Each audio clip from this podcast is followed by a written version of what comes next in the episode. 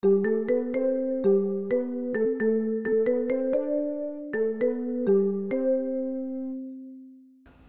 手元。お手元。さあ始まりました。皆さん今回から第1回目お手元ラジオよろしくお願いします。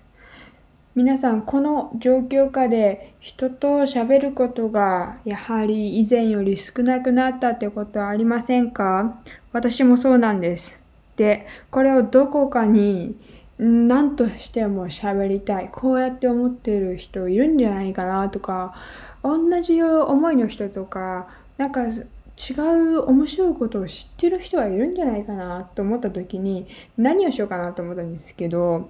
1週間前にポッドキャストを聞き始めましてえこれちょっとできるんちゃうかなと思って今回満を持して始めることにいたしましたはいちょっとぐだぐだなしゃべりかもしれないんですけれども、よろしくお願いします。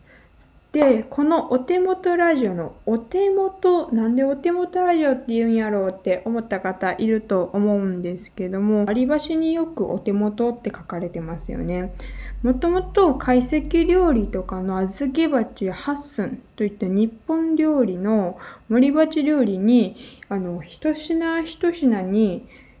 取り箸っていうものが添えられていてその取り箸を使って小皿に入れてで手元の箸で食べる。手元箸と言われる。手元の箸で食べる。でその手元箸を丁寧に言い表したのがお手元になります。でなるほどと私もそれを思いましてなんか自分の近い近しいこととか自分の身近にあるものを喋りたいなって思った時にあお箸手元手元近いみたいな感じであお手元すごい綺麗な名前だなと思ってあともし聞いてくださっているリスナーの方々がにもにとってもあ手元にある近しい場所にあるなんか友達と喋ってるみたいな感じだあの近しいような存在だと思っていただけるようなラジオになればいいなという思いも込めています。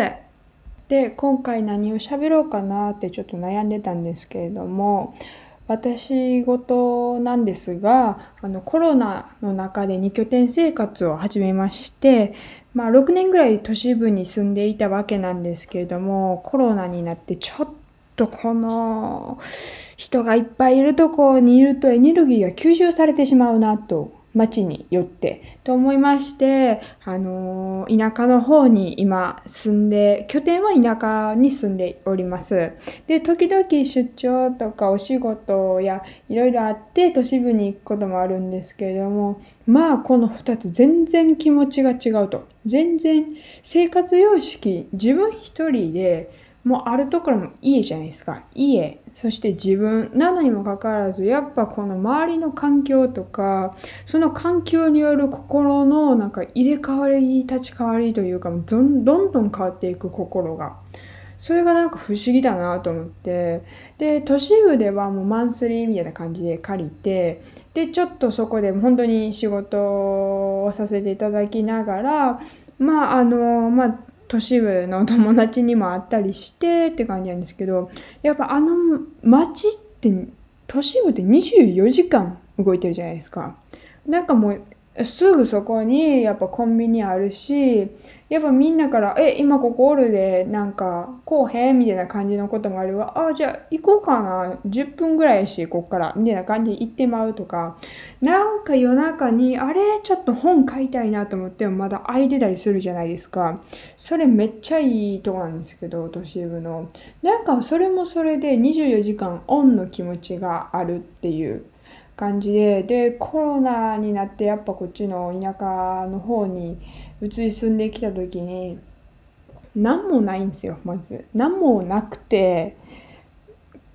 あ近くにあるコンビニがデイリー山崎なんですね。なんかデイリー山崎ってすごいなんだろう田舎のところにポツンってあるイメージじゃないですか。あんな感じでデイリー山崎が一番近くて。でもうあの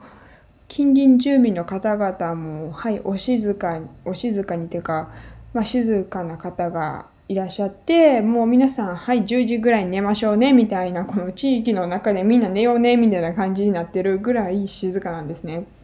でやっぱ物っていうかそのそのちゃんとデパートっていうとこに行くまで結構時間がかかるんで今住んでるところからなんというか物欲が全くなくなってしまって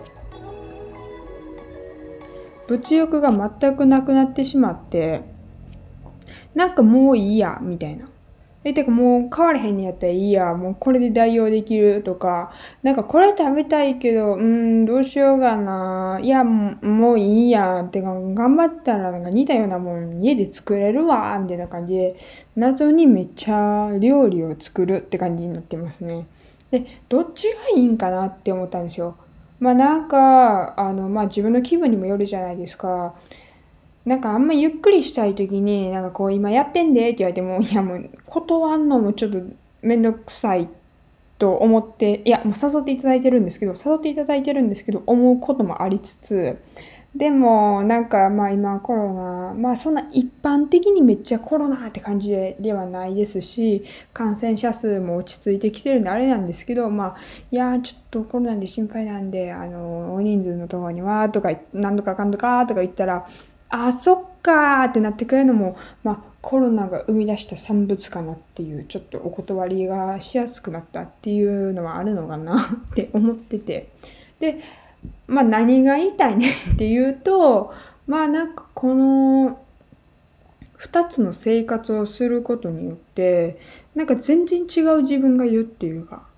なんかやっぱ社交的な自分がやっぱ都市部にはいるけどもうちょっと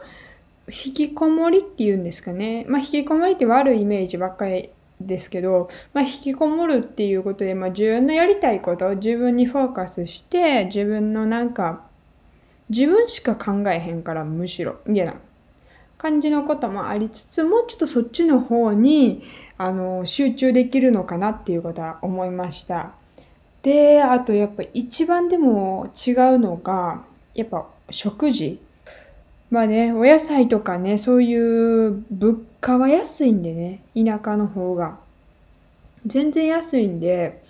まあその、ね、その差すごいですね。な例えば、都市部結構高くないですか？お野菜とか果物とか。ぶどうとか買おうと思った時になんか、え、これ600円もするみたいな感じになって、それやばいなーって思ってて。でもこっちやったらなんか、え、普通に300円とか、もうなんかいっぱい入ったなんかお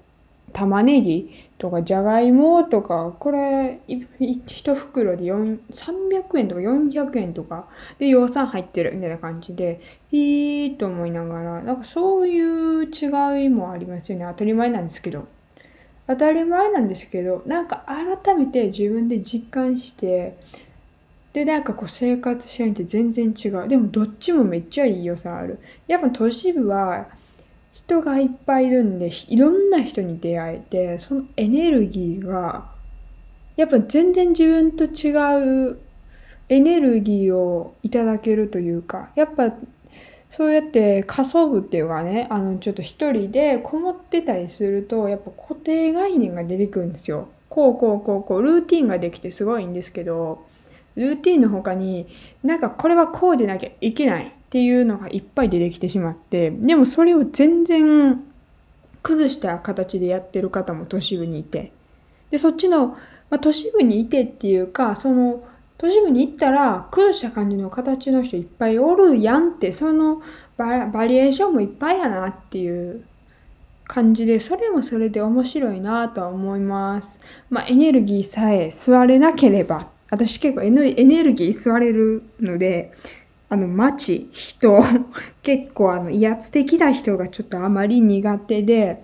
エネルギー吸われるのは勘弁って感じなので、まあ、そういうのの対処方法として、まあ、また田舎に帰ってくるとか、まあ、ちょっと田舎で覚えたなんかリフレッシュの仕方を都市部でやってみるとかなんかそういうのもありやなと思ってやってます。まあなんかそんな感じでまあ、ベラベラベラベラ喋ったんですけど、まあ、自分の気になったことをまた喋っていこうかなと思います。今日なんかめちゃくちゃ関西弁バリバリ出たんですけどいつもこんなにきつくないです。なぜか分かりません。はい。まあそういうことでえっとこれからもどんどん更新していきたいと思います。じゃあ今日聞いてくださってる皆さんにとっていい日になりますように。さよなら。